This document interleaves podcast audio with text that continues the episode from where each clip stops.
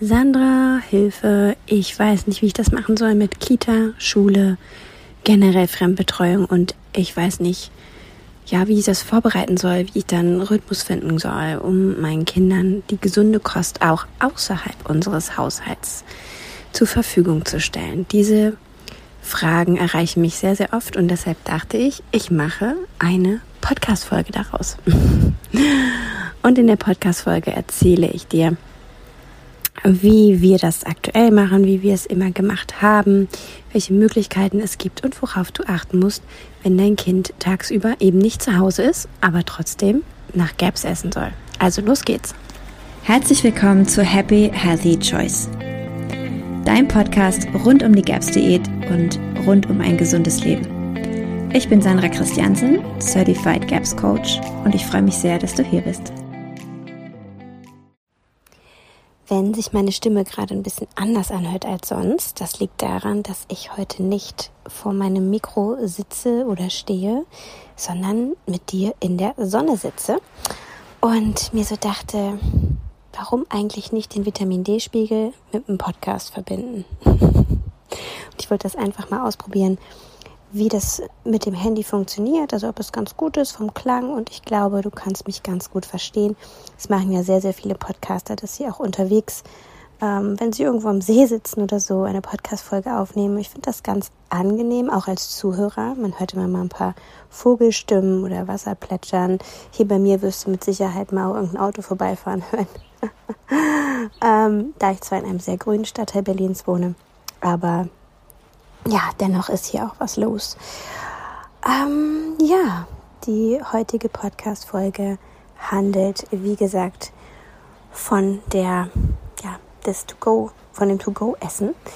Also, wie versorgst du dein Kind in der Kita, in der Schule oder wenn es zum Beispiel von anderen betreut wird, ob es jetzt in der Familie ist oder ob du einen Babysitter hast, ob du dein Kind zu Freunden gibst oder ja, es gibt ja immer mal so Situationen, je nachdem auch wie alt das Kind ist, wo die Kinder nicht zu Hause essen. Und in dem Moment legst du natürlich die Verantwortung in die Hände anderer, was sehr, sehr schwer am Anfang ist. Also ich kann ja nur erstmal von mir sprechen oder auch von Müttern, mit denen ich regelmäßig dazu kommuniziere. Es ist sehr schwer natürlich die, die Verantwortung oder das Vertrauen abzugeben, was das angeht. Zumal ja besonders zu Beginn der GAPS-Diät es ja auch so sehr darauf ankommt, ähm, ja, wie viel Brühe wurde jetzt am Tag getrunken oder ähm, war da jetzt doch irgendwas nicht so konventionelles bei, also beziehungsweise etwas konventionelles und eben nichts GAPS-taugliches. Und viele Kinder haben davon halt noch starke Reaktionen. Also für uns war es der Horror, nur daran zu denken, er würde irgendwo einen kompletten Apfel kriegen. Wir wussten dann, was abends los ist. Zu Beginn, ja. Und das wird ja später alles entspannter. Aber wir gehen jetzt mal von der Situation aus, dass du das noch nicht so lange machst, dass es schon noch sehr wichtig ist, was dein Kind ähm, tagsüber bekommen könnte und was es nicht bekommt. Ja, und da fange ich mal an mit der allerersten, wichtigsten Sache, dem wichtigsten Punkt ist natürlich erstmal dein Vertrauen in die fremden Menschen. so wie eben gerade gesagt, das ist für, für die meisten Eltern das Schwierigste oder das größte Problem dabei, dass sie den anderen das nicht so zutrauen, weil die anderen natürlich auch in der Regel nicht dieses Hintergrundwissen haben und nicht wissen, warum es jetzt so wichtig ist, das so streng einzuhalten. Und die meisten Menschen eher denken, ach, das eine Knäckebrot oder ach, äh, die eine, das eine Stück Laugenbrezel ist schon nicht so schlimm. Und ähm, genau, wie, wie geht man damit um und wie bereitet man das Ganze vor? Der erste Schritt ist natürlich mit Menschen, die dein Kind regelmäßig betreuen, sprich Kita oder auch in der Schule, mit diesen Menschen zu sprechen, worum es eigentlich geht. Also ich habe es so gemacht, dass ich das GAPS-Buch in zweifacher Ausführung gekauft habe und habe das in der Kita an die Menschen verteilt, die maßgeblich mit meinem Kind zu tun hatten. Äh, nicht mit der Aufforderung, du musst lesen, sondern hier, falls du Interesse hast, worum es geht. Es ähm, geht ja auch nicht nur um eine Autismus-Spektrum-Störung, sondern vielleicht ist für dich auch was Interessantes dabei, gerade was deinen Beruf angeht lies doch dann, wenn du ja, Interesse hast. Das ist schon mal das Erste, so dieses Angebot, ich informiere dich und habe dann parallel natürlich auch angeboten, ähm, ja, wie so einen kleinen Infoabend zu machen oder ähm, ja, mich mit den Personen auch einzeln zusammenzusetzen. Das habe ich auch hier und da gemacht. Und ähm, heute ist es so, dass praktisch die ganze Kita weiß, worum es bei GAPS geht, ähm, worauf man achten muss, dass es eben tatsächlich sehr wichtig ist, darauf zu achten, was das Kind bekommt und dass es nur seine eigene Nahrung, mitgebrachte Nahrung bekommt. Äh, ja, das ist so der erste Schritt, die Leute mit ins Boot zu holen, sie ähm, abzuholen. Ja, also dass sie nicht einfach da stehen, ja, macht hier irgendeine Diät, ähm, dass du nur sagst, ja, wir machen da, wir machen da eine Diät äh, gegen Autismus oder jetzt was auch immer dein Kind hat oder gegen Lebensmittelallergien. Und das wird sofort abgehackt als, naja, ist ja ganz nett, netter Versuch. Und ähm, wir gucken dann mal, wie wir es so hinkriegen. Ähm, das ist eine ganz andere Einstellung, als wenn du sagst, was es wirklich für dein Kind bedeutet, ja. Und was bei mir auch ja immer besser ankam und das finde ich auch, ist ja auch richtig so und das ähm, ist am Ende auch so, dass die Leute ja dir helfen, also dass du sie mit in dein Boot holst und sie, ja, du, dein, du die Hilfe brauchst dieser Menschen und ihnen das auch so kommunizierst. Also jetzt mal als Beispiel, du läufst los und sagst, so, mein Kind fängt jetzt hier zum ersten Achten in der Kita an und es darf auf keinen Fall das, das, das, das bekommen und ihr müsst unbedingt aufpassen, dass das, das, das. Jetzt versetzt dich in die Lage der Erzieher oder der Leitung, jetzt mal von der Kita ausgegangen, wie würdest du reagieren, ne? So, also wie würde das für dich ankommen? Es ist Zwang, es ist Druck, es ist äh, eine Riesenverantwortung, die plötzlich übertragen wird und ähm, aus der du dich ja in dem Moment rausziehen musst und die anderen müssen sie für dich tragen. Das ist immer sehr schwierig. Wenn du aber so rangehst und sagst, wisst ihr was, ich habe hier eine tolle Reise vor mir mit meinem Kind oder wir und es ist ein anstrengender Weg, aber wir schaffen das mit eurer Unterstützung, mit eurer Hilfe. Ihr seid ein großer, ganz großer Teil, ihr gebt einen großen Teil dazu, dass unser Kind gesund wird. Bitte helft uns. Und jetzt mal die Frage an dich, wie viele Menschen hast du Hilfe schon ausgeschlagen, die dich wirklich von Herzen darum gebeten haben? Und wenn es dann auch noch um ihr eigenes Kind geht. Ja, und das ist schon mal so die bessere Herangehensweise aus meiner Erfahrung, ähm, dass du eben nicht mit Druck rangehst, sondern ja, mit einer Bitte. Bitte um Hilfe. Ja, Hilfe wird gerne gespendet, aber sich was verbieten lässt, ja, lassen die wenigsten gern, ja. Das ist so das Erste und das eine. Es gibt Kitas, die sind da, oder auch Schulen, die sind da sehr locker und offen und sind auch neugierig. Es gibt aber auch immer wieder Träger, die sehr abwehrend da unterwegs sind. Das kann ich natürlich für dich nicht beurteilen ähm, bei deinem Kita-Träger. Aber ähm, wenn man mit dieser Herangehensweise rangeht, ist schon mal die Gefahr etwas gebannt, ähm, dass man auf Abwehrhaltung stößt. Ja, und wenn dann die Leute sich das auch noch ja logisch erklären können oder Hintergrundwissen bekommen. Oder was ich auch gut finde, ist wie so eine Art äh, Zusammenfassung, was ist GAPS, rauszugeben. Da bist du auch herzlich eingeladen, dir von meinen Seiten, von aus meinen Blogbeiträgen oder aus meinen Instagram-Beiträgen oder meinem Podcast da einfach weiterzugeben. Dafür tue ich das alles ja, damit man eben an einer Stelle auf Deutsch ganz viele Infos hat. Also gerne, greift darauf zurück und dann macht daraus wirklich wie so eine kleine Vorstellung. Hier, ich möchte euch etwas zeigen, was mir sehr wichtig ist für mein Kind, wenn es hier anfängt.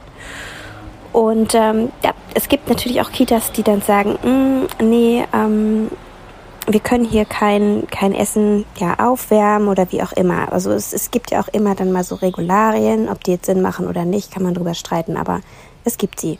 Und wenn du genau bei deiner Kita auf so etwas stößt, gebe ich dir gleich dann noch Tipps, wie man das ja umgehen kann oder wie man das lösen kann. Wenn du diesen Schritt jetzt also erstmal gemacht hast, wirst ähm, das Ganze vorbereitet, vorgestellt dort, dann kommen wir jetzt eben genau zu dem Punkt, wie wird es umgesetzt und wie kann es die Kita leisten, ne?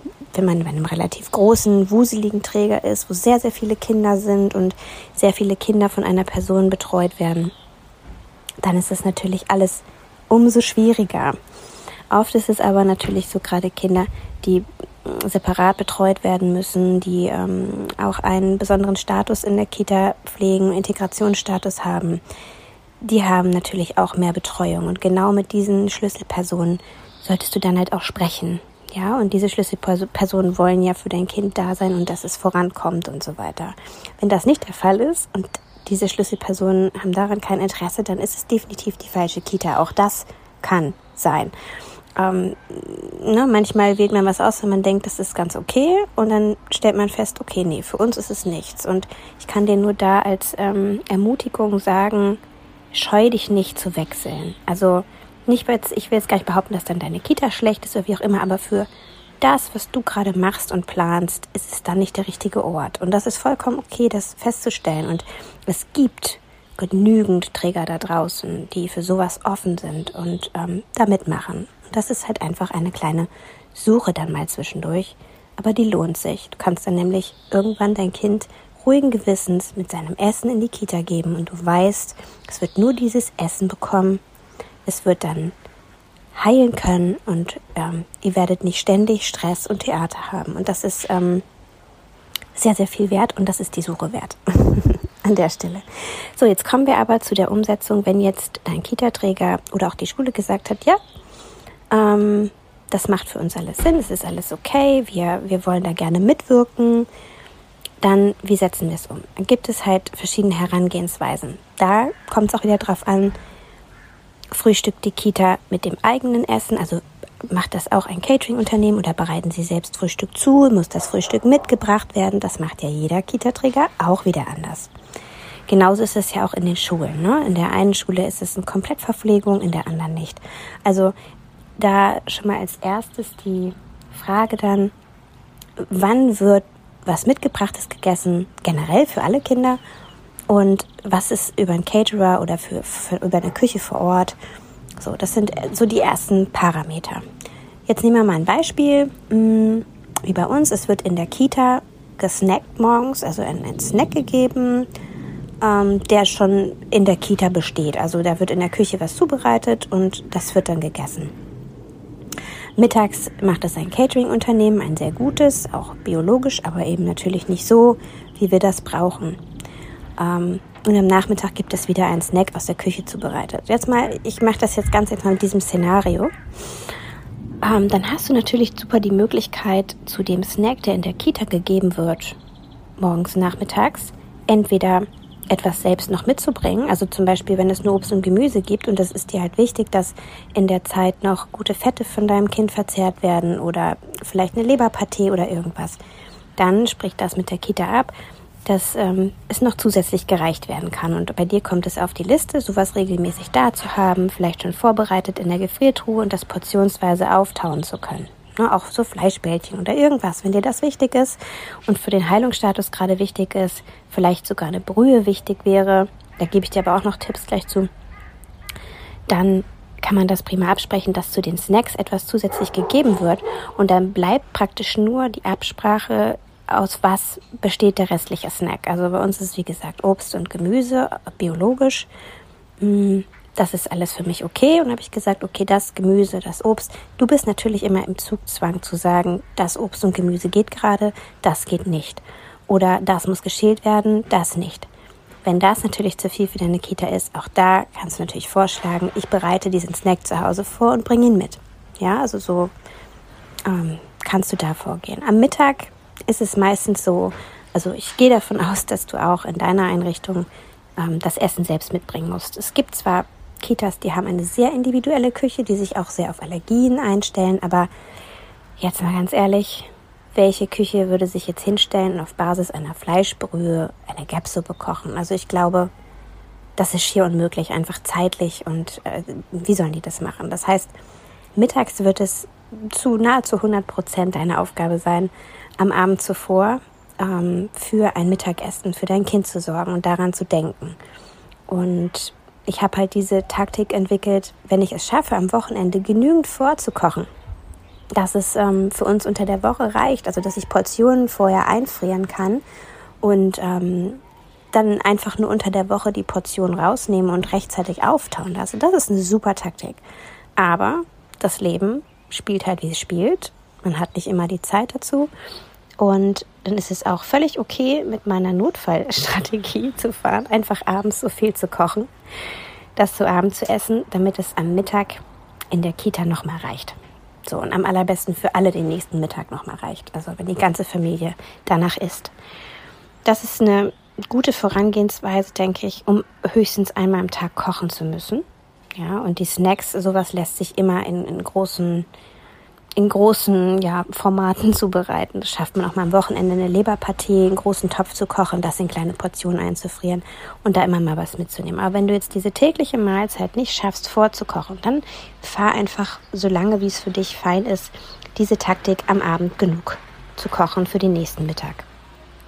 Wenn jetzt deine Kita sagt, ja, wir können das aufwärmen, kein Problem, so ist es bei uns, dann gebe ich das, das Essen, oder dann kannst du das Essen in einer Box, am besten einer Glasbox, eine auslaufsichere mitgeben in so einer Thermotasche. So mache ich das. Habe ich auch heute gepostet bei, in meiner Story bei Instagram. Und ähm, das ist natürlich für dich das Einfachste, abends einfach was abzufüllen, zack, in den Kühlschrank, morgens in die Tasche, los geht's.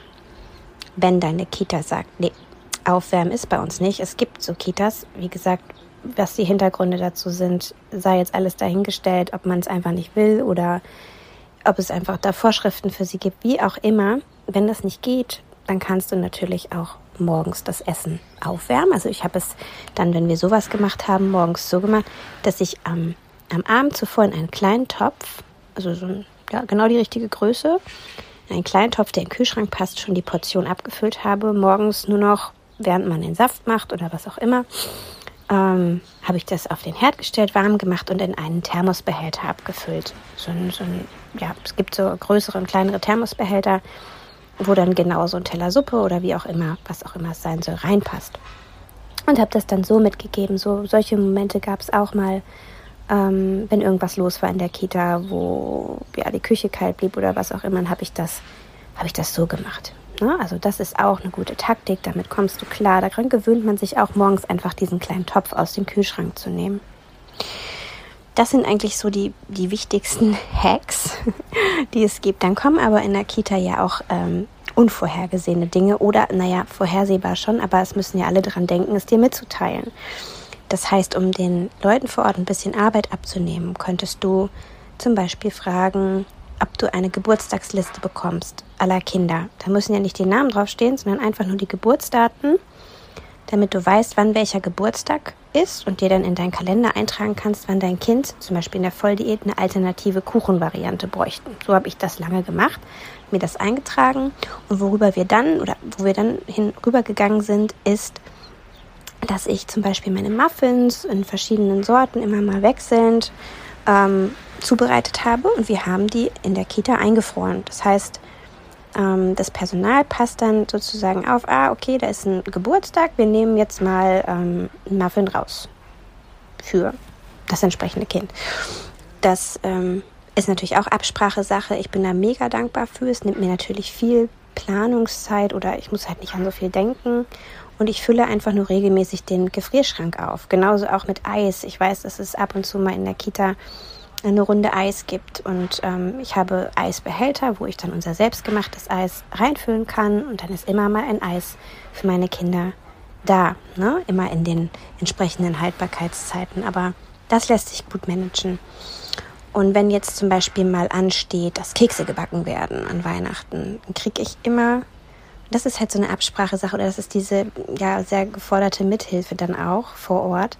Kriege ich regelmäßig Bescheid. Du, dann und dann wollen wir Kekse backen. Bringst du einen Keksteig mit oder bringst du fertige Kekse mit, damit dann meine Kinder entsprechend auch einen Keks essen können, wenn Kekse gebacken wurden. Ne, können den Teig mit bearbeiten, den alle anderen bearbeiten, Kekse ausstechen und kriegen am Ende aber auch einen von ihren Keksen.